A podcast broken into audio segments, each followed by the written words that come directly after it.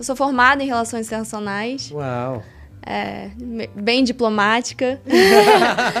e quando eu comecei a fazer finanças, eu já sabia, né, mais ou menos que eu é, queria. O que é real digital, né? Não é uma cripto, né?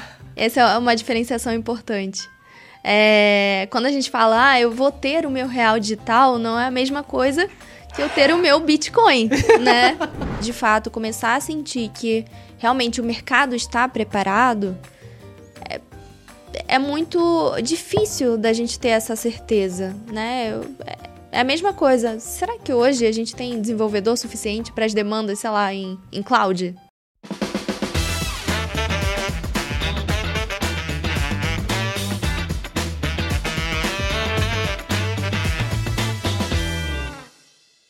Sejam bem-vindos a mais um episódio do Let's Crypto, esse projeto incrível que visa falar de blockchain economy, DeFi, tokenização, digital assets. Então, se você quer aprender sobre esses temas ou está pensando em pivotar seu modelo de negócio para essas frentes, você está assim no lugar certo. Eu sou Felipe Cabral e hoje eu estou aqui com uma pessoa incrível, Larissa Moreira. Ela é coordenadora de CBDC lá do Itaú. Seja bem-vinda, Larissa. Muito obrigada, Felipe. Muito feliz, muito é, animada de estar aqui para esse papo. É, falar de CBDC e cripto, mundo cripto como um todo é, é apaixonante para mim. Então, super obrigada pelo convite. Valeu, não, eu que agradeço. Eu fiquei super feliz que você topou, porque esse é um tema que está quente, né? Está na mídia, a gente está vendo atualizações sobre ele a todo momento.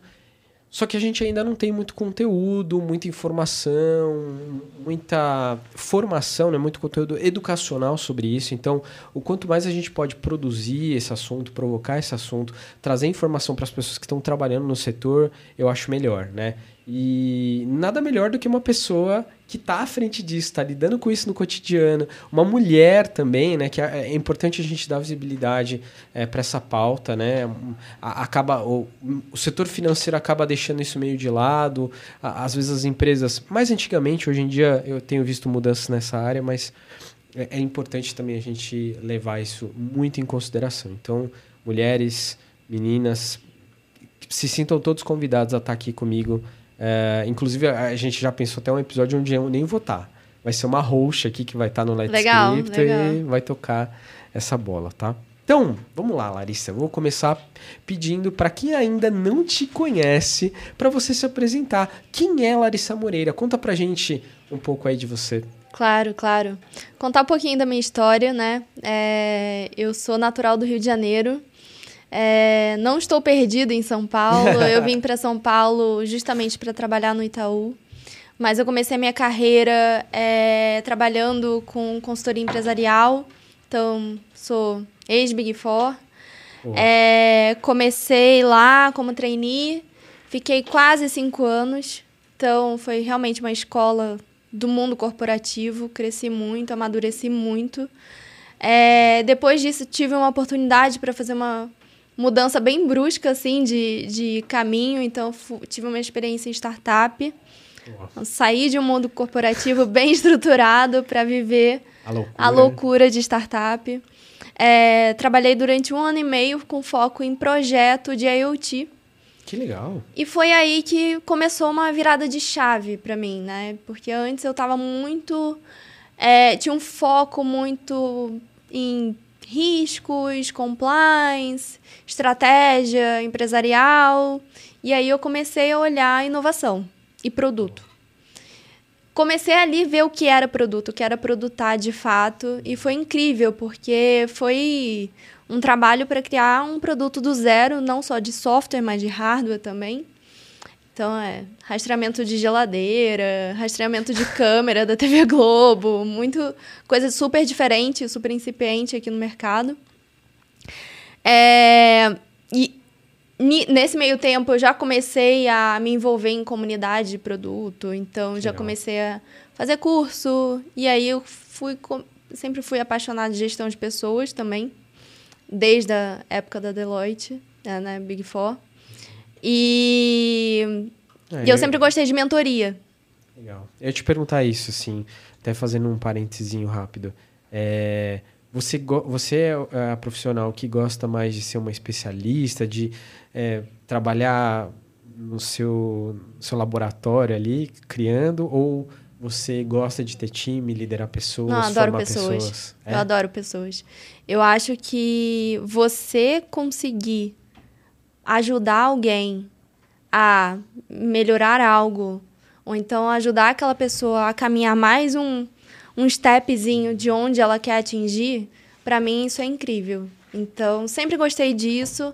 Até hoje, adoro mentoria, dou mentoria, recebo mentoria. Sou, é, então, gosto de fazer isso não só dentro da instituição que eu tô, mas fora também. Então, eu comecei a fazendo isso no mercado, então em comunidade mesmo, de forma proativa e assim, sem cobrar nada. Legal. eu vou, trabalho voluntário. E, foi aí que eu fiquei mais ativa, né? Olhando para produto, é, conhecendo mais pessoas. Uhum. Me envolvi também em iniciativas para parte de liderança de mulheres. E comecei a, a, a, desenhar onde que eu queria estar, tá, né? Então, nessa época eu ainda estava no Rio de Janeiro. Falei assim, não, eu quero me mudar para São Paulo sou uma pessoa super objetiva, bem, bem, tenho um foco bem específico. É, então, eu comecei a fazer MBA em finanças. Eu sou formada em relações internacionais. Uau! É, bem diplomática. e quando eu comecei a fazer finanças, eu já sabia, né, mais ou menos que eu é, queria também ter, voltar para a indústria financeira. Uhum. É, e já estava procurando uma oportunidade mesmo para colocar em prática o que eu já estava aprendendo. E aí eu tive essa oportunidade para vir para o Itaú em 2018 para 19, comecei em janeiro. E desde então mergulhada no mundo de pagamentos, produtos digitais e, e, e amando. É, comecei olhando é, pagamento bem old school, né? TED Doc. É, Até e porque depois, outras coisas não existiam, né? Não existiam. Na uhum. época estava começando a né, discussão de, de Pix logo depois. E, e eu fiz essa uma mudança interna, né? Então eu comecei na, na comunidade de pagamentos, fiz uma mudança para uma área de estratégia regulatória. Que para mim foi incrível porque eu vi de fato estratégia de produto. Foi ali que eu comecei a olhar o Pix é, e a gente fez um trabalho super incrível. É, e entender de fato como que o banco funcionava, né? Então, realmente ter entrado numa área de entrega, né? Então, numa comunidade de entrega, foi legal por causa disso, né? Então, entender como que funcionava toda a dinâmica é, do banco. E... É, e a gente está falando do maior banco privado da América Latina, né? Sim, Uma sim. estrutura aí, sei lá, deve ter 90 mil funcionários, 100 mil funcionários, né? Bem grande. E com várias. Né? Um banco é um conglomerado também Sim. de empresas e negócios e produtos financeiros, né? Você, você já tinha vindo de um grupo grande, né? Já tinha passado por um grupo grande, mas é, de qualquer forma, eu acredito que deve ter sido um desafio também considerável, né? Não, com Lidar certeza. Com Você vai entender como que funciona toda a dinâmica de uma nova empresa, né? Uhum. É, não só de processos, mas de cultura, né? Então, tudo isso é bem, é bem diferente. Mas foi um processo super tranquilo para mim, essa migração. É, foi um, um ponto de eu acho que de aprendizado pessoal também, fazer essa mudança né, do Rio de Janeiro para São Paulo. É, mas eu sou uma pessoa super pró, pró mudanças, né? Eu é. digo que se a gente não muda, a gente não cresce. É verdade, é verdade. Vamos voltar para esse tema de carreira já já, mas uhum. eu vou te interromper um pouquinho para fazer uma outra pergunta que eu adoro fazer para quem topa sentar aqui comigo, que é o seguinte. A gente está aqui no Let's Crypto sempre falando né, de blockchain, de tokenização, de projetos cripto. E para todo mundo que senta aqui, eu pergunto o seguinte: qual foi o teu momento virada de chave? Aquele dia, se é que dá para lembrar desse tipo de coisa, né? Mas aquele dia, aquela, aquele projeto, aquele curso, aquela coisa que te fez olhar diferente para esse tema, onde você falou assim: poxa, tem algo grande aqui, eu acho que eu quero seguir nessa direção. Teve esse momento contigo? É engraçado falar sobre isso, né? Porque eu acho que é super conectado com essa migração também de que eu fiz. Tá. É, tive dois momentos, não teve só um. eu tive o primeiro momento em que é, já gostava de inovação. Tá. Quando eu ainda nem estava no banco, 2015 para 16, comprei Bitcoin. Ah, estamos falando com uma Bitcoiner raiz aqui, pessoal. Foi. Eu comprei Bitcoin nessa época. É, infelizmente eu vendi. Ah. Senão não estaria aqui hoje. não estaria aqui hoje. Eu tenho uma história parecida, depois eu te conto. é, quero saber também. Então eu comprei, é, comecei a estudar minimamente para tentar entender ah. Que, que era aquilo, né? Todo mundo tá ficando milionário, como assim, né? É, então, essas moedinhas aí. É, né? eu comprei na época, tava super barato. E só que logo quando eu comprei, eu segurei um pouco e veio uma queda de preço absurda. Ah, não tanto quanto a última, né, do, do inverno cripto, mas foi uma, uma queda considerável. Me assustou. Eu vendi, assim que eu retomou o preço, eu vendi. E, e até então eu fiquei meio ressabiada eu falei assim, nossa, hum, esse mercado ainda não está muito consolidado, deixei ali stand-by. E a segun, o segundo momento foi quando eu já estava na área de estratégia regulatória, já tinha passado um grande ciclo de entrega do Pix, é, e eu comecei a olhar pontos que poderiam vir de novos ciclos, né? Então, já estava já tava ocorrendo uma grande onda de Open Finance, é, eu falei assim, nossa, a gente. O que, que, vai ser a próxima onda aqui de inovação? O que, que o Banco Central está olhando? E como eu tô, né, numa área olhando o regulatório, eu comecei a olhar umas discussões do Banco Central em relação a CBDC, Real Digital. Na época nem era Real Digital, né? Então, CBDC, eu falei assim, nossa, eu vou começar a olhar isso aqui de curiosa. É, comecei a estudar por interesse meu, por gostar mesmo. Comecei a estudar tecnologia mesmo, que é blockchain, assistir que vídeo legal. no YouTube, ia pra academia assistindo lá, o YouTube fazendo aeróbico, pessoal lá estudando. Ah, não, é, tentando entender. Eu falei, gente, será que vai ter uma nova onda aqui? Primeiro, posso ficar rica ou posso ter uma é. oportunidade aqui de carreira? É, e aí eu comecei a olhar de fato bem a fundo e comecei a replicar esse conhecimento dentro da área primeiro, né? Ah. Então comecei a fazer pílulas que, de conhecimento. Que você comentou, né? De mentorar, de Exato. trazer as pessoas para o tema. Exato. E eu, assim, eu sou uma pessoa que gosta de inovação, então eu tento Não. passar pelo menos essa minha empolgação para os outros. Fala assim, nossa, você olha aqui, né? É. Olha que interessante, que potencial que a tecnologia traz. É, e fui é, fazendo isso aos poucos, e aos poucos eu fui conquistando esse espaço, né? De é, não só repassar esse conhecimento, mas também trazer os pontos de discussão que seriam interessantes para o mercado naquele momento. Então, ao longo também do meu amadurecimento em relação ao conhecimento da tecnologia e das ações que estavam rolando não só no Brasil, mas como no mundo também, uhum. é, eu fui também é, seguindo nessa linha de amadurecimento também do próprio regulador. Então a discussão no Brasil foi esquentando aos poucos. Foi. E foi o tempo, basicamente, de eu também começar a amadurecer o meu conhecimento em relação à tecnologia, é, projetos que estavam sendo experimentados em, em outras jurisdições, outras geografias. Então, acho que foi nessa linha, foi muito orgânico, certo. sabe? Essa entrada. É, acho que o teu, o teu timing foi bom e também, é, pensando aqui em tudo que você já contou pra gente, é, essa junção de conhecimentos, né? De estar numa instituição financeira, ter feito relações internacionais, já ter pelo menos um conhecimento prévio ali em 2015, que era bem early stage. Sim. Tudo bem, Bitcoin era de 2008, né? Mas quem é que soube de Bitcoin? Em 2010 é, ninguém comprava. Em 2014, né? Muito, eu conheci em 2014.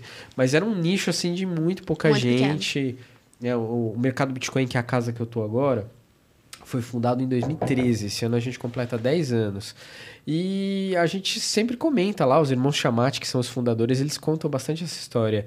Em 2013, ninguém fazia a menor ideia, pensava que era um jogo, o que, que é isso? Isso vai dar errado. Eu mesmo tenho a história é, parecida com a tua, porque em 2014 meus amigos estavam bem empolgados. E eu falei, cara, isso vai dar errado, eu não vou comprar isso, não, não vou nem ligar. E só abri minha primeira conta numa corretora em 2017. Eu perdi três anos aí é, desse timing, mas faz parte. Faz né? parte. Faz é, parte. agora não tem como. É. Mas é, é, engraçado, né? Porque a minha história foi muito é, acelerada também para olhar lá em 2015. Uhum. Porque também eu tinha uns amigos que começaram a comprar máquinas para minerar. o pessoal alugou sala com máquina para realmente botou ali o um investimento. De plaquinha, né? Exato. Então fui minimamente influenciada nesse ponto não a ponto de minerar, né? É, não, não a ponto de virar uma mineradora. É, né? é. Vamos voltar é, para um ponto de carreira, Larissa, é, já que você também abordou esse, esse tema agora na sua resposta, que é o seguinte. Há um tempo atrás, vamos colocar aí dois anos atrás, você estava muito envolvida com esses projetos de Pix, inovação lá dentro do Itaú. Sim. E, de repente, você digamos assim, pivotou, né, na linguagem que a gente usa em startup, para esse novo grande tema que é CBDC, Real Digital, né? É, eu queria saber de você como é que foi esse processo, se foi um processo que você construiu, oportunidades que surgiram, como é que isso se deu? E também é, uma, encaixar uma outra perguntinha aí que me deixou super curioso, que é o seguinte. Geralmente, quando a gente vê pessoas na estratégia regulatória nas empresas, são advogados. E você não é advogado, sim, né? Sim. Como é que foi essa questão de você é, tá na estratégia regulatória? É, como é que é esse desenho? Eu fiquei super curioso para entender isso. É, funciona bem? Você tem um braço direito lá que, que é seu advogado, que vocês trocam essa ideia? Como é que funciona isso? Tá, tá bom. É, com foco em não ser advogada, é, é. ninguém do meu time é advogado. Então, Uau. é um pouco diferente a estrutura, né? A gente é uma área par, por exemplo, do jurídico. É, jurídico, compliance, tudo é, é áreas, são áreas parceiras. É, mas ninguém no meu time. É, todo mundo é produteiro. Que massa, é, maravilhoso. Todo mundo é produteiro. E que traz um valor bem legal, né? Porque você tem uma visão de produto é, bem, bem consolidado, bem robusto, e você sabe dialogar com o regulador, você sabe dialogar com o mercado. É, então, ter essa visão é bem, é bem interessante. E o ponto de carreira, né? Como é que eu. É. De onde que eu surgi, né? De onde que eu surgi em, em CBDC e, real, e, e cripto como um todo. É, eu construí esse caminho. Então, foi algo que eu queria eu enxerguei que talvez se eu me mantivesse na linha de Pix, eu estaria numa. não estaria tão satisfeita quanto eu estou hoje, né? Então, eu sou uma pessoa que gosta de falar de novos projetos, de coisas é, que estão ainda não atingiram o mainstream, né? Então, eu, por eu começar a estudar, eu fui construindo esse caminho. Então, é, o próprio amadurecimento do, do tema, como você falou, trouxe uma visão também de oportunidade. Então, eu fui instigando isso também de uma forma bem é, soft, né? Para trazer é, essa visão de que a gente precisa olhar para esse novo boom, né? Essas novas oportunidades que vão surgir. Total. É, e agora a gente vai falar mais sobre isso, tenho perguntas aqui sobre esse tema, mas virou uma questão meio que inevitável, né? Sim. Principalmente pro. Assim, estamos falando aqui, obviamente, de grandes instituições financeiras, né? Que estão lá no S1 do Bacen, mas todo mundo, em algum momento, pode ser daqui a dois, dois anos, três anos, sei lá quanto tempo, mas todo mundo em algum momento vai ter que lidar com isso. Então, o quanto antes você puder estar tá, é, posicionada nesse mercado, melhor, né? Porque você vai ter acompanhado toda a história dele e, e lá na frente ter uma experiência riquíssima, assim. De construção do zero, né? Exato, exato. É, quando eu comecei a olhar isso, a falar sobre isso, foi 2021. Então, época de webinar ainda do Banco Central, quando ele lançou. Então era algo muito relacionado à education do mercado, né? Então aquele aquecendo os motores para de fato a gente começar a discutir, né? Então não só o Banco Central, mas outros é, é, órgãos reguladores, mas também associações, todo mundo estava aprendendo junto, né? Sim. É, até antes de fazer a próxima pergunta, eu queria que você comentasse isso, porque assim, pouca gente que está de fora tem essa noção de como funciona, de repente, um projeto dessa natureza, né? É, eu acompanhei bastante, por exemplo, Open Banking, né? É, eu tava, lidei com isso em, em, projetos em casas anteriores ao mercado Bitcoin. E da minha perspectiva, assim, tudo começava lá dentro mesmo do Bacen, até porque o Bacen está sendo. Tem, a, a, diretoria Bacen hoje, não só a presidência, mas os diretores, eles estão bastante sensíveis a esses temas de, de inovação, né? Com certeza. toda hora a gente vê é matéria. É case mundial, Exato. né? É. Toda hora a gente Eles vê ganharam matéria. prêmio. Ah, ganharam? Ganharam, é, isso ganharam eu não sabia. Prêmio. Legal. É. Mas enfim, é, só justapondo aí, né?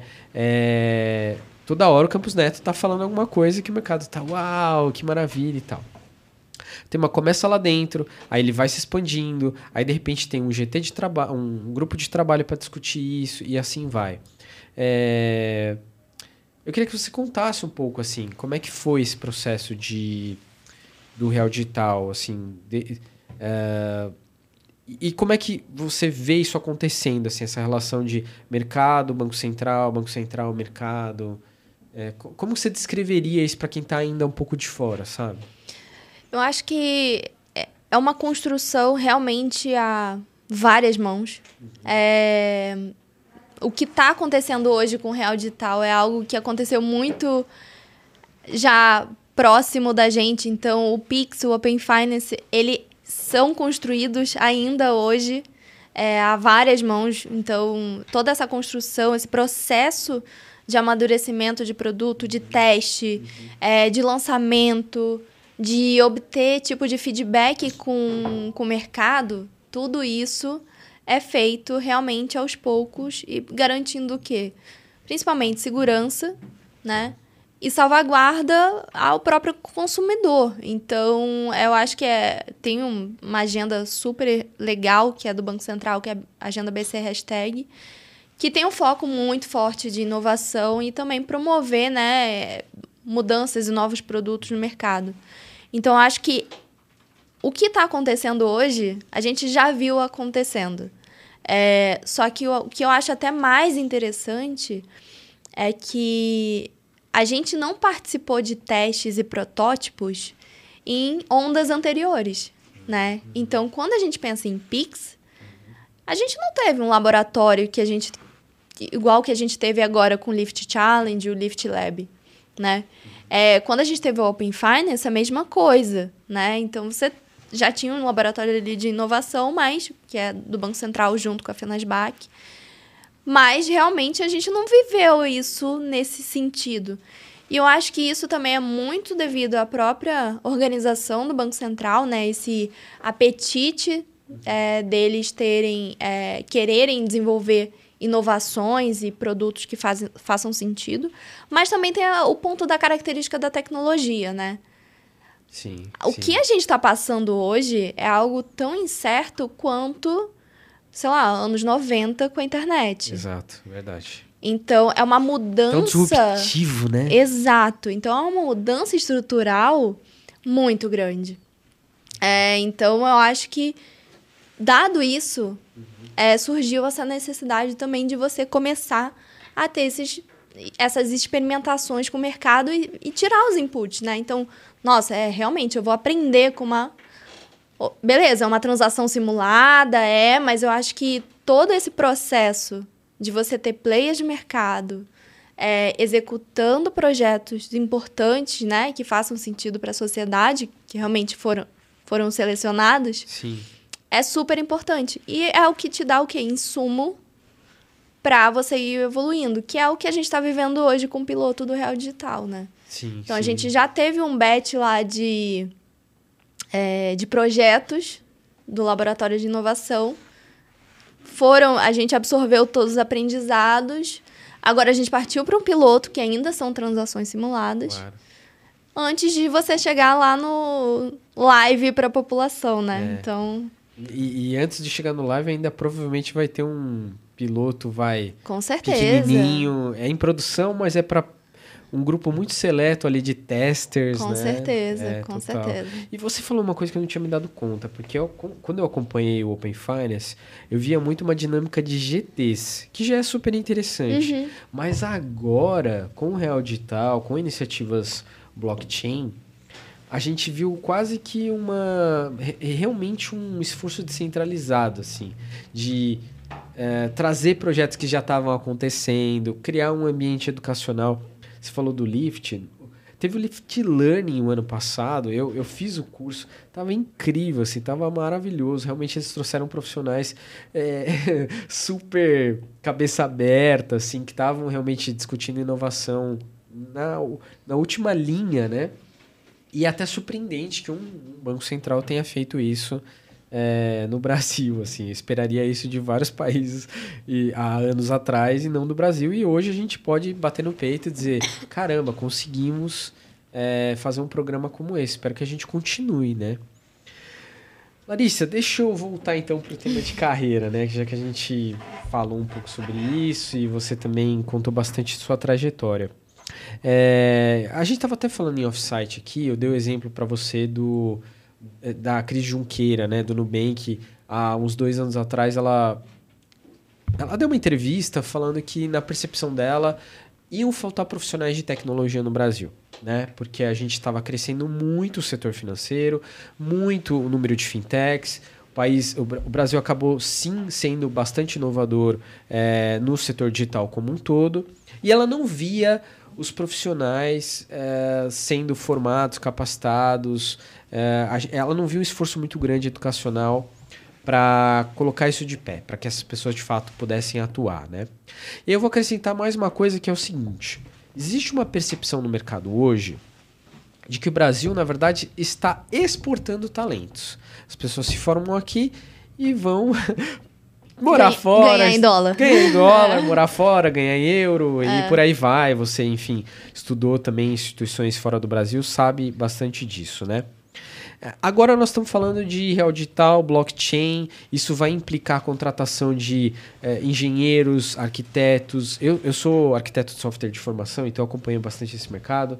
É, para o setor de blockchain, né? Você acha que vai faltar programador Solidity, engenheiro, arquiteto, desenvolvedor para esse meio? Como é que a gente vai lidar com essa, esse tipo de demanda? O que, que, que você imagina sobre isso? Eu acho que a gente tem um desafio muito grande de formar pessoas, né? É, e a gente acabou de falar da questão da eh, grandes ondas de disrupção, né? Então, a gente está vivendo isso hoje e realmente é difícil, né? A gente tá a conversa que a gente está tendo hoje não são pessoas que estão vivendo, né? É, não é o público geral que consegue discutir nesse nível de profundidade. Somos uma bolha ainda, É, né? Ainda, é. É, E eu acredito muito que a gente vai deixar de ser, né? Uhum. Mas eu acho que o, o principal desafio. Essa conversa aqui é, é um, um, um, Um algo, um esforço. esforço e é algo que vai ajudar também. Sim. É, essa iniciativa do Let's Crypto é, uma, é um exemplo. Eu acho que tem várias outras iniciativas que vão ajudar um a formar É pessoas. perfeito, fazer um parênteses. Eu vi ontem mesmo um material do próprio Itaú, educacional. Sim, E eu fiquei muito feliz, porque também Sim. vai nessa direção, né? De trazer mais conhecimento para as pessoas e tal. enfim. Exato. Então, acho que é, é um ponto que vai, vai demandar esforço de vários, é, várias categorias de players do mercado, né? Não só de pessoa física, mas também de é, instituições, grandes instituições, pequenas instituições. Então, a gente precisa começar a ter realmente esforço é, direcionado a isso. É, mas eu, eu acredito muito, né, que esse ponto de da gente mudar a chave, virar a chavinha e de fato começar a sentir que realmente o mercado está preparado, é, é muito difícil da gente ter essa certeza, né? É é a mesma coisa. Será que hoje a gente tem desenvolvedor suficiente para as demandas, sei lá, em, em cloud? né? Então, você tem, ah, você sempre tem uma falta de profissional, sei lá, em cyber, Sim. né? Então, é, a certeza de que, ah, não, eu sempre vou, vou ter pessoas preparadas aqui no Brasil para atender as demandas de blockchain. É difícil a gente afirmar isso, a que ponto será. Mas eu acho que o esforço, as perguntas têm que estar direcionadas a, a, a, a direção, a, ao foco que a gente precisa ter, que é educar, né? Então, é promover eventos relacionados ao mercado, é falar com pessoas é, influentes no mercado para também conseguir promover é, programas sobre isso. Enfim, eu acho que é, seria mais nessa linha que eu, que eu acredito, né? Tá. Não, perfeito. Eu, eu acredito bastante nisso. É, e eu acho que, inclusive, a gente vai ver talvez uma onda a partir de agora, é, inclusive de instituições educacionais, né? Eu tive lá no Blockchain Festival na Universidade de São Paulo, que foi a primeira edição esse lá. ano. Você tava? Eu tava lá. Poxa, que pena que a gente não se É. encontrou. tava mediando um painel lá e, e fiz a abertura da Ethereum, do, do bootcamp da Ethereum SP, né? Uhum. Foi incrível, adorei. Então, é, pela primeira vez eu vi, por exemplo, a Universidade de São Paulo, que é a maior universidade da América Latina, uma das mais respeitadas do mundo, abraçando esse tema, né? Porque não era só uma iniciativa de fora que estava chegando ali. Tinha o Inova USP que já existe, tinha o Intel que já existe, tinha todo mundo ali realmente debruçado para fazer o negócio acontecer. Espero que esse esforço comece a crescer bastante daqui para frente, tá? É, vamos pensar agora. vamos- minha, minha próxima questão para ti é a seguinte: vamos lá. É, hoje a gente está vivendo um piloto do Real Digital. É. O que, que isso significa? Se você puder comentar, para Claro. quem ainda está de fora, né? Esse papo aqui é, é, Gente, é sobre CBDC, é sobre Real Digital também, é, so- sobretudo disso, né? É, então, o que, que significa termos um piloto? O que, que vai acontecer depois desse piloto, né? Qual que é a expectativa aí? Terminou? Já vai estar tudo pronto? Vai funcionar? A gente vai ver o Real Digital, vou poder comprar no meu celular aqui, trocar meu... meu, meu eh, colocar Real Digital no meu cartão de crédito. Como é que vai funcionar isso? E eh, como é que você imagina esse caminho eh, de um, dois, três anos? Assim, tem um desenho na sua cabeça Imagino que sim, mas eu quero que te ouvir sobre isso. Uma, uma linha evolutiva, assim, desse projeto que começou, vai, digamos, 2020, a ideia, agora o piloto. E aí? Tá. Aonde isso vai? Eu acho que para responder essa, a sua pergunta, eu vou dar um passo atrás. Tá. Né? Já que a gente está falando de educar, né? é bom a gente dividir agora escopos. Tá bom. O que é real digital? Né? Não é uma cripto, né? Essa é uma diferenciação importante. É, quando a gente fala, ah, eu vou ter o meu real digital, não é a mesma coisa que eu ter o meu Bitcoin, né? Então, é, o que, que é uma CBDC? Então, CBDC é uma Central Bank Digital Currency, né? Uma moeda digital emitida por um banco central. Ele é um passivo do Banco Central Sim. que não representa uma criptomoeda, né? Que é de emissão privada. Então, essa é uma diferenciação aqui importante para a gente começar a discussão. E quando a gente fala é, de uma emissão de uma moeda digital de um banco central, aqui no Brasil, né, emitida pelo Banco Central do Brasil, é, o que, que o Banco Central ele fez? Então, eu comentei né, que lá em 2021 eles começaram a movimentar o mercado, lançaram alguns webinars para, de fato, começar a, a estimular as discussões. É, nesse meio tempo, ele lançou dois desafios para o mercado. Então, teve a edição especial do Real Digital, né, para a CBDC, que foi o Lift Challenge. É, inclusive, o Itaú participou dos dois, né, o Lift Lab e o Lift Challenge também. Então, a gente participou é, em projetos super legais e interessantes com, é, de PVP. Então, para quem não sabe, é uma, transfer, é uma transferência, é, um câmbio, vai, uma remessa internacional é, entre Itaú Brasil e Itaú Colômbia. Legal. Super interessante. Esse foi do Lift Challenge. E a gente participou também do Lift Lab, que foi uma experimentação de um pool de liquidez com stablecoin de dólar é, e real. E o que, que é mais interessante, né? A gente tirou o que aprendizados dessas, dessas experimentações e o Banco Central chegou no consenso de que o mercado ainda, e até a própria, os, os insights, os inputs que a gente tirou das, desses laboratórios, ainda não estavam todos é, maduros o suficiente para, de fato, lançar um real digital para a população. E aí ele falou assim: então tá, vou lançar um piloto. Né? Então, a tentativa do piloto do real digital é resolver alguns problemas específicos que ainda não foram respondidos em relação à tecnologia. Privacidade, é, escalabilidade não é o foco agora. Tá. Então, muito a gente discute isso no mercado, mas ainda não é o foco.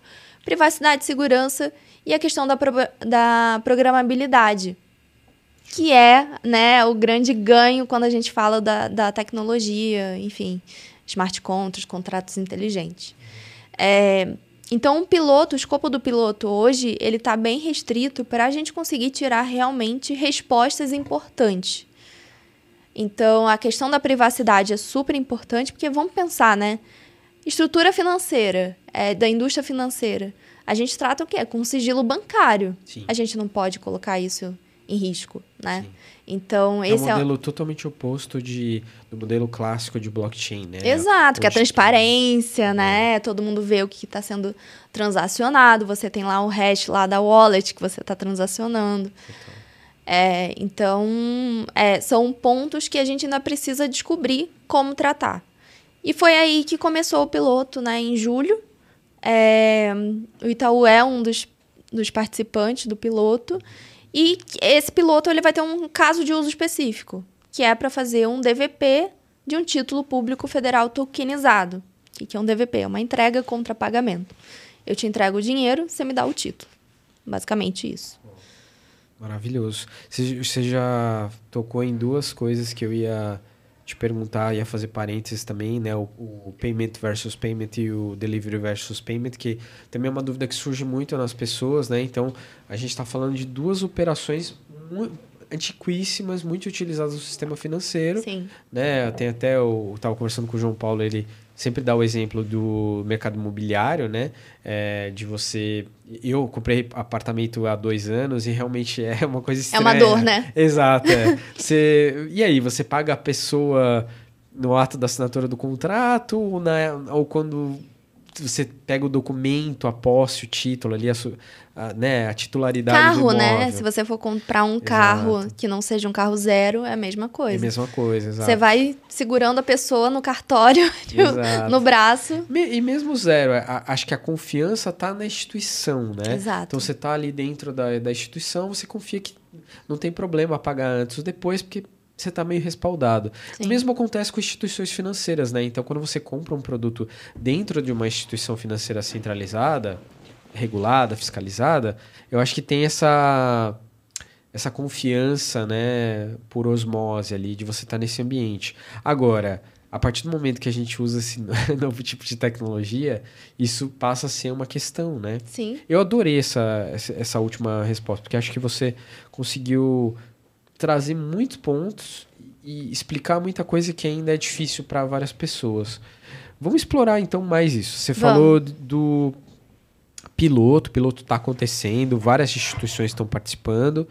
Quando esse piloto acaba, você falou, é, você falou dos objetivos, né? Então vamos é, lidar com privacidade agora, é, com uh, automatizações, né, com contratos inteligentes para fazer trigger. Então, como a gente vai estar tá lidando com o mercado 24 por 7, Sim. a gente tem que ter meca mecanismo para uma coisa aconteceu, a outra aconteceu. Exato. Sem depender de pessoas apertando botões, como era no TED Doc e como é até hoje é. No, em um monte de outras coisas, né? É a atomicidade, né, que a gente Isso. fala. Ou tudo acontece ou, ou nada, nada acontece. acontece. Exato.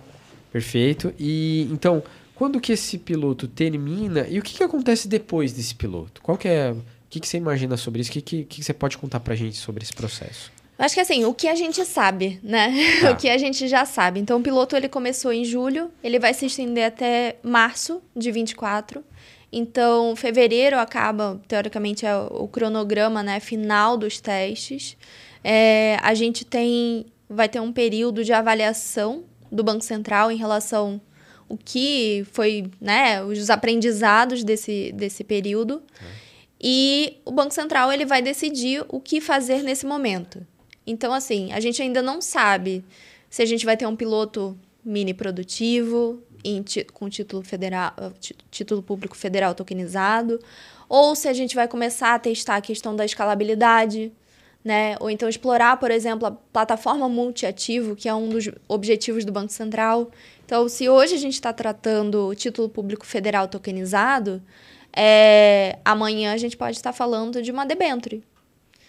Ou um, C, um CDB, ou um CCB. Boa. Então. Outros instrumentos. Outros instrumentos podem vir é, a, a, a serem inseridos né, dentro dessa, dessa rede, nova. Infra... Uma infraestrutura de é. mercado é. nova. Uhum. Né? Então, é, eu acho que a expectativa é essa. Acho que a gente não tem como afirmar o que vai acontecer, por exemplo, até o final de 2024, mas eu acho que a gente tem é, é, gates ainda para amadurecer, né? Então, acho que a gente vai ter alguns milestones importantes aqui de, de tirar essas percepções e é, e ter resposta, né? Então vamos ver o que, que vai acontecer. Principalmente, o Banco Central escolheu uma plataforma específica, né? Hyperledger Bezo, que é a rede é, escolhida, permissionada para o projeto. Eu acho que, é, enfim, teve diversas questões, né? Nunca, nenhuma escolha vai ser perfeita. 100% perfeita.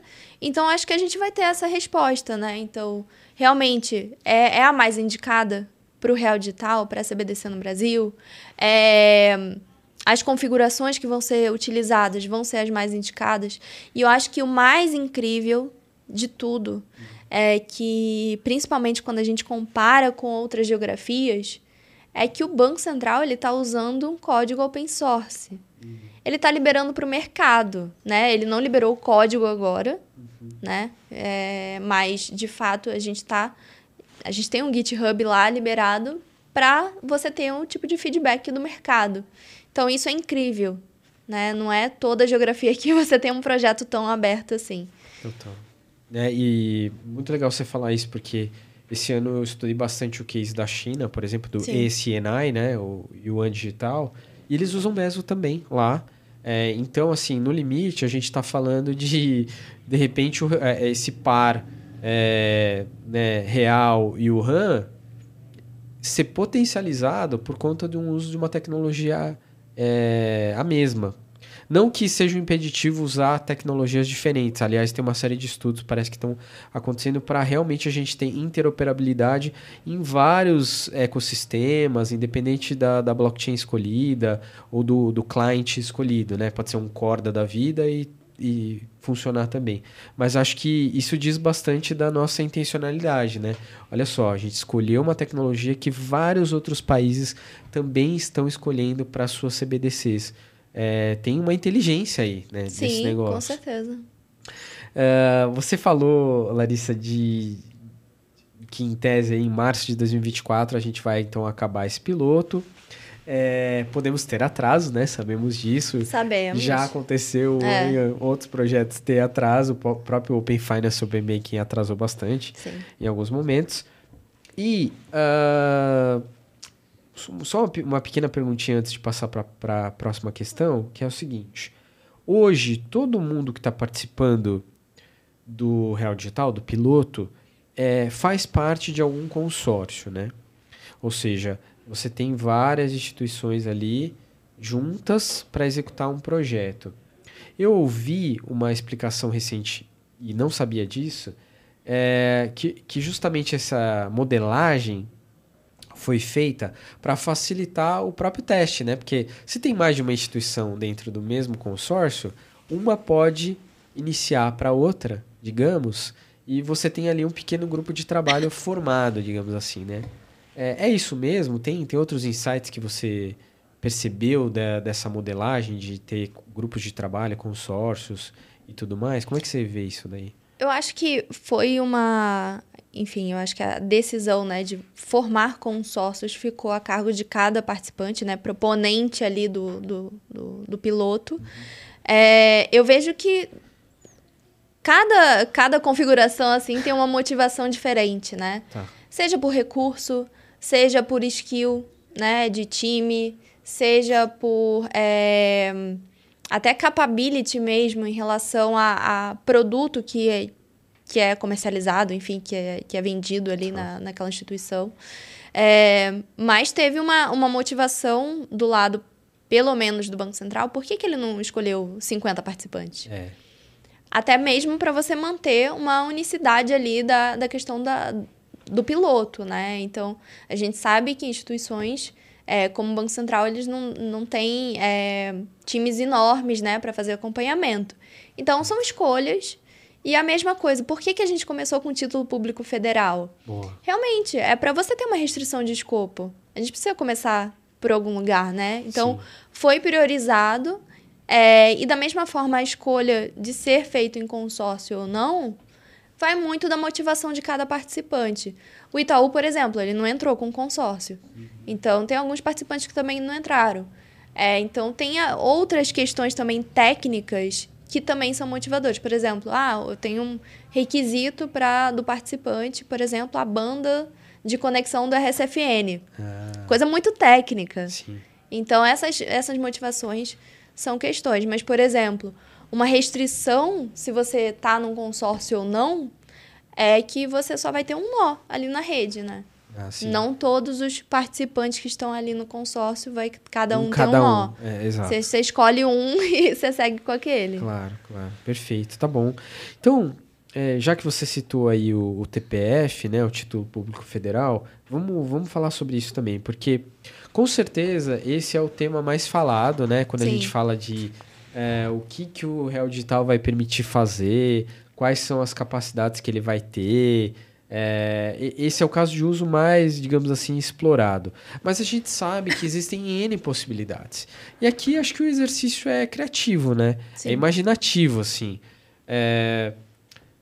Tem alguns outros casos que você gostaria de estar explorando nesse momento, ou que você já vislumbra que serão fáceis para daqui a pouco, assim?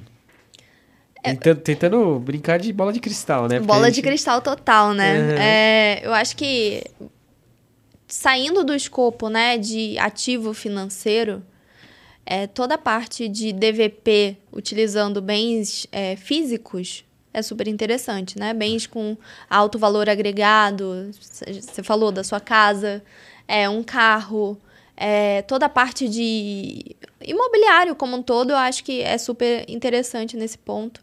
Tem uma questão intrínseca da tecnologia que é a questão da fracionalização né, de um Sim. bem. Então, sei lá, a gente pode. Tem gente que divide carro, né? Carro de. Sim. Né, super caro, uma Ferrari, ah. enfim. E, e fica dividindo durante os finais de semana. Então, imagina, você pode estar ali, ao invés de você fazer um contrato, né? Você faz ali, cada um tem uma, detém um, uma Pedaço. fração daquele que é da Ferrari. Uhum. É, então tem só... gente que divide tudo, eu já vi gente dividindo cachorro até, mas é, é lancha, é, é, casa, né? Ah, cada final de semana eu Exato, vou. Exato, né? casa na praia. Então, Sim. tudo isso tem é, essas peculiaridades, peculiaridades né? da tecnologia que são facilitadores. Agora, eu acho que pontos muito mais, talvez, é, de dor da população. Uhum é, questão de seguro, né? Se a gente for pensar. É, vamos pensar em coisas simples, sei lá, extravio de uma bagagem, né? Se eu tenho uma execução automática, né, daquela, daquele seguro frente a um sinistro, é, é uma segurança que eu vou ser remunerado em relação aqui, àquela execução daquele sinistro muito maior do que frente hoje você tem que ficar comprovando e tal. É, então isso já, já facilita bastante. Mas eu acho que o principal ponto de interrogação hoje no mercado é qual o problema que a gente está resolvendo? É isso. Né? É isso. Então, porque quando a gente viveu todo o boom do Pix, a gente tinha uma Tava dor. muito claro, né? Tinha uma dor muito latente, né? Que hoje ainda está sendo resolvido, por exemplo, nos Estados Unidos. Exato. Né? Com FedNow. Por enfim. incrível que pareça, né? né? Então, a, gente está na frente, Exato. a gente lançou primeiro. Não, mas o nosso sistema é muito mais evoluído. É, é só a nossa síndrome aqui de, de é. vira-lata, né? Exato. Sempre achando que o Brasil está atrás, mas a gente tem um, um sistema financeiro super robusto. É, mas esse ponto, né, de, dessa interrogação do problema, para mim, eu acho que é a peça-chave aqui para entender para onde que a gente vai. Total. Obviamente, a gente tem a nossa bolha cripto, né, que fala de investimento, é. serviço financeiro, mas tem a grande, a 90% da população que precisa de uma dor para realmente começar a usar algo em blockchain, Total. né? Então, sinceramente, eu não, não tenho nem ideia. Ah, pô, mas você já falou várias coisas super interessantes. Eu, eu costumo pensar exatamente nisso, que é a dor dos produtos financeiros. Vou dar um exemplo. O mercado de capitais hoje, Sim. ele funciona só em horário comercial, cinco dias por semana, né? E acho que a grande disrupção, a, a, uma das disrupções que eu vi assim, em blockchain que me saltou aos olhos foi justamente você poder operar qualquer horas. dia, qualquer hora. Eu sou o maior maluco disso. Eu já fiz várias coisas de DeFi para ficar testando isso em sábado, domingo à noite, entra lá no protocolo, tira um empréstimo em outra moeda, vê aquilo indo para carteira. É uma, uma coisa assim fantástica. Eu jamais imaginei que isso pudesse acontecer. Sim. E eu acho que, é, pelo menos para mim, o real digital suscita essas coisas, Sim. leva a gente a pensar sobre isso, né? Imagina você ter, por exemplo, uma B3 tokenizada e tudo isso circulando com uma moeda digital também tokenizada ali, lastreada em real digital. Né? É, não, e eu acho que essa é a peça-chave que você trouxe, né? Nesse primeiro momento, quando a gente fala de serviço financeiro como um todo, é... o porquê que a gente precisa de um real digital para fazer isso? Um monte de gente faz essa, essa provocação. É, total. E precisa porque a gente precisa ter uma moeda digital no mesmo ambiente que eu tenho, que eu estou tokenizando aquele ativo financeiro. De nada adianta, né? É, eu tá chamando uma API para de fato fa fazer lá uma, um débito né, nas Sim. contas é. em moeda Gráficas. eletrônica. É. Uhum. Eu perco toda a atomicidade das operações. É, então, o ganho de eficiência acaba sendo é, não, não tanto explorado, vamos dizer assim, né? Sim. É, até hoje me perguntam isso, né? O que, que acontece quando eu faço uns, uns, uma transferência de um banco para o outro, né? Tem alguém que sai com, com a malinha do dinheiro e vai lá, outro, sai do Itaú e vai para outro banco e leva lá o dinheiro, né? É um pouquinho mais complicado do é. que isso. Mas, enfim, é, é realmente algo que a gente pode resolver com essa onda toda. Tudo bem, muito bem, Larissa. Vamos agora para. Estamos nos aproximando do final, mas tem duas questões aqui que eu preciso fazer para você. Tá bom. Uma delas é um pouquinho polêmica, é, porque, enfim, as coisas acabam, principalmente no meio jornalístico, às vezes em redes sociais, tomando outra, outra proporção, outra forma, indo para outros caminhos, né? E recentemente, uh, quando o Banco Central divulgou ali o primeiro repositório uh, do Real Digital e as pessoas puderam, enfim, avaliar, observar, desenvolvedores de software, surgiu aí uh, um, principalmente motivado especificamente por um desenvolvedor, uma, uma matéria, algumas matérias de jornal, alguns posts dizendo que o Banco Central teria capacidades de congelamento, de bloqueio, de uma série de ingerências nas carteiras de criptoativos, não, de criptoativos não, nas carteiras de real digital. Bem lembrado aqui no começo você falou que real digital não é uma criptomoeda. E isso, enfim, gerou ali um burburinho, começou a aparecer uma conversa em torno disso. É, eu queria que você comentasse esse assunto, né? Porque para a gente que trabalha no setor financeiro regulado, isso não é nada novo. A gente não se assusta com esse tipo de coisa. Sim. A gente já conhece isso. Né? Aula número um, vamos falar de KIC, a gente já trata desses temas. Mas parece que esse tema ficou provocativo, né? Você, eu queria que você esclarecesse um pouco assim, falasse um pouco desse tema, sabe? Perfeito. Eu acho que você já deu uma pitada aí do, do input principal, né? Eu acho que não é novidade, né? É, você já tem uma previsão em regulação, em regulamentos, em, em, em várias regras e normativos do Banco Central que prevêem essa possibilidade de arresto de valores. É, e o famoso Bacenjude, né? Exato. Então, para questões judiciais. Eu acho que não, a gente não precisa ficar alarmado com isso. É, é algo tão simples quanto é, você ter uma capacidade, o Banco Central ter essa capacidade, mas, gente, não quer dizer que a gente vai ter um governo autoritário. Primeiro que vamos separar as coisas, né? Hoje somos institui é, temos instituições apartadas do governo. É, o Banco Central ele é independente hoje. Então, o que já dá uma segurança claro. muito maior, do que não quer dizer que, tudo bem, ah, 100% seguro. Nada na vida é, né? Total. Mas eu acho que o ponto, o ponto principal é, não precisa de ficar alardando sobre isso, acho que não é uma questão crítica, não é a principal dor. Claro. É, eu acho que a gente devia estar discutindo aqui privacidade e não é, é, congelamento de saldos.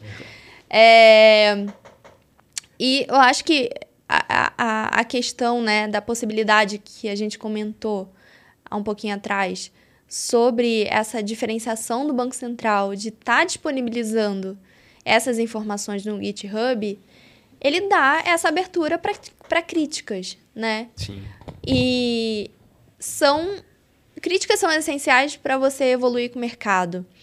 Mas eu acho que é, a gente não precisa ficar colocar nossa energia nisso, né? Vamos colocar energia e resolver o problema, né? Vamos fazer dar certo o real digital.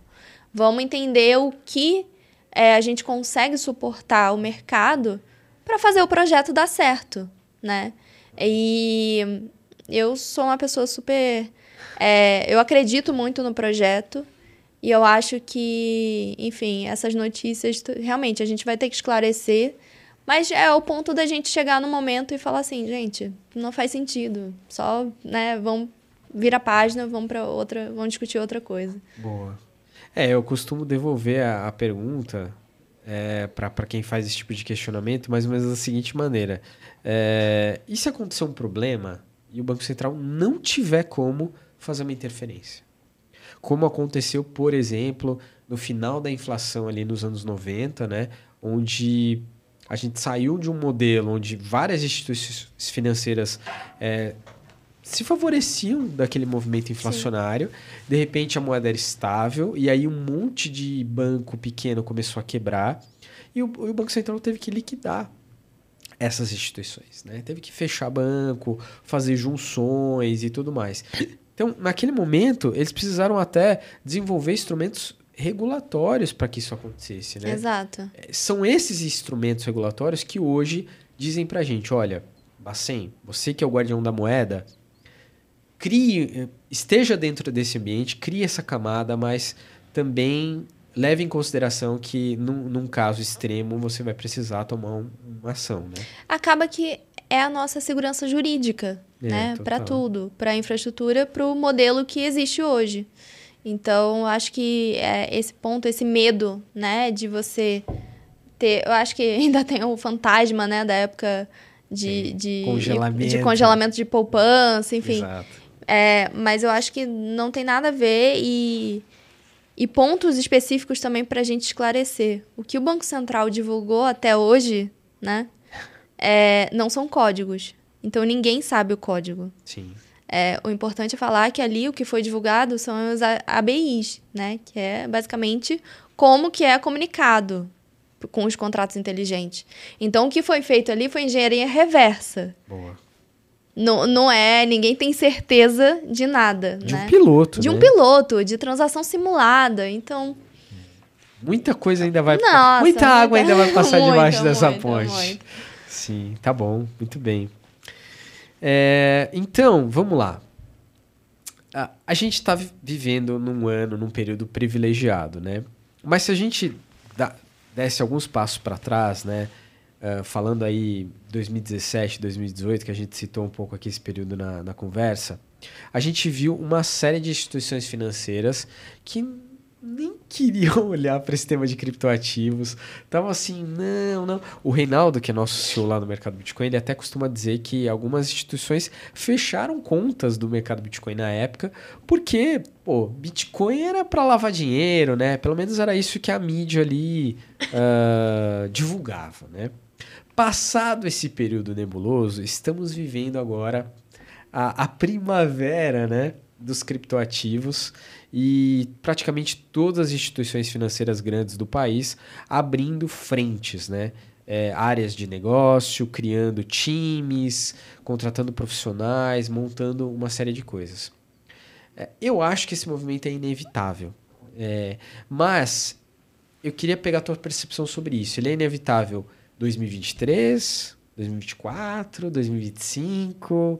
É, como é que você acha que vai ser essa evolução em termos aí de produtos mesmo e a, a, profissionais, instituições? A gente ainda vai demorar para ver isso, isso virando mainstream ou já estamos vendo isso acontecer agora?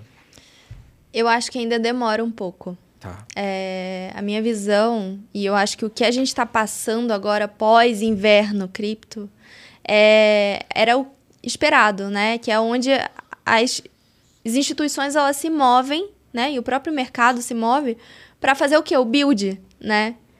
Você não está focado em fazer trading, ganhar dinheiro e oferecer produto para cliente. Você está focando em construir o mercado para estar tá preparado para o quê? Para o next o, o bull run, né? Exato. Então, é, a gente tem uma previsão aí do halving do Bitcoin 24.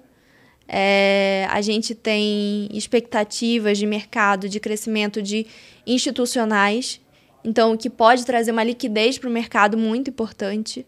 É, eu acho que tem também uma, uma visão, obviamente, de otimismo das empresas, principalmente quando a gente fala de geografias que estão promovendo né, as discussões, e, e principalmente, vamos falar do Brasil, que a gente tem um regulador aqui que está olhando para o mercado. Então, a gente teve o nosso marco o legal, a gente teve a lei 14.478. É, que super recente, não tem nenhum super ano. Super recente, então é. a gente está tendo é, discussões importantes agora sobre como dar segurança jurídica, né? Tanto para o cliente quanto para quem está oferecendo esses produtos. Então, eu acho que é, o mercado ele está se estruturando e o que eu vejo é a gente ainda está um pouco distante de atingir o mainstream. Mas juntando esse esforço de entender dor de cliente, ver que tipo. Porque, querendo ou não, a, a pessoa, vamos falar, sei lá, minha mãe, uhum. para utilizar um produto que esteja baseado numa infraestrutura blockchain, ela vai ter que enxergar valor. Ela não quer saber o que está ali no back-end, se é uma Exato. blockchain ou se é um Perfeito. API, né? É, então, o que, que a gente vai entregar de valor para a população é aí que vai ser a virada de chave. Então, o que eu vejo é. Não colocaria nem cinco anos. Eu acho que a gente está falando coisa de década mesmo para atingir um pico muito grande, sabe? De, de, de produtos bem estruturados é, e que a população esteja utilizando no dia a dia. Obviamente que a gente, hoje em dia, a gente tem ciclos muito mais rápidos, né? Sim. É, a gente teve uma. O ciclo do Pix, né? Que foi, você é, foi incrível. Foi uma, uma adoção massiva, né? Muito rápida. Só que, de novo, a Aquele gente tinha uma dor é. latente é. muito grande. Exato. Né? falar isso. Então, é, juntando questão de necessidade de educação, do próprio mercado, para você conseguir desenvolver também soluções para baseadas em blockchain, é, tudo isso é uma dificuldade, é algo muito mais disruptivo do que simplesmente você, né, é, não desmerecendo o Pix, mas do que construir um sistema de pagamento instantâneo.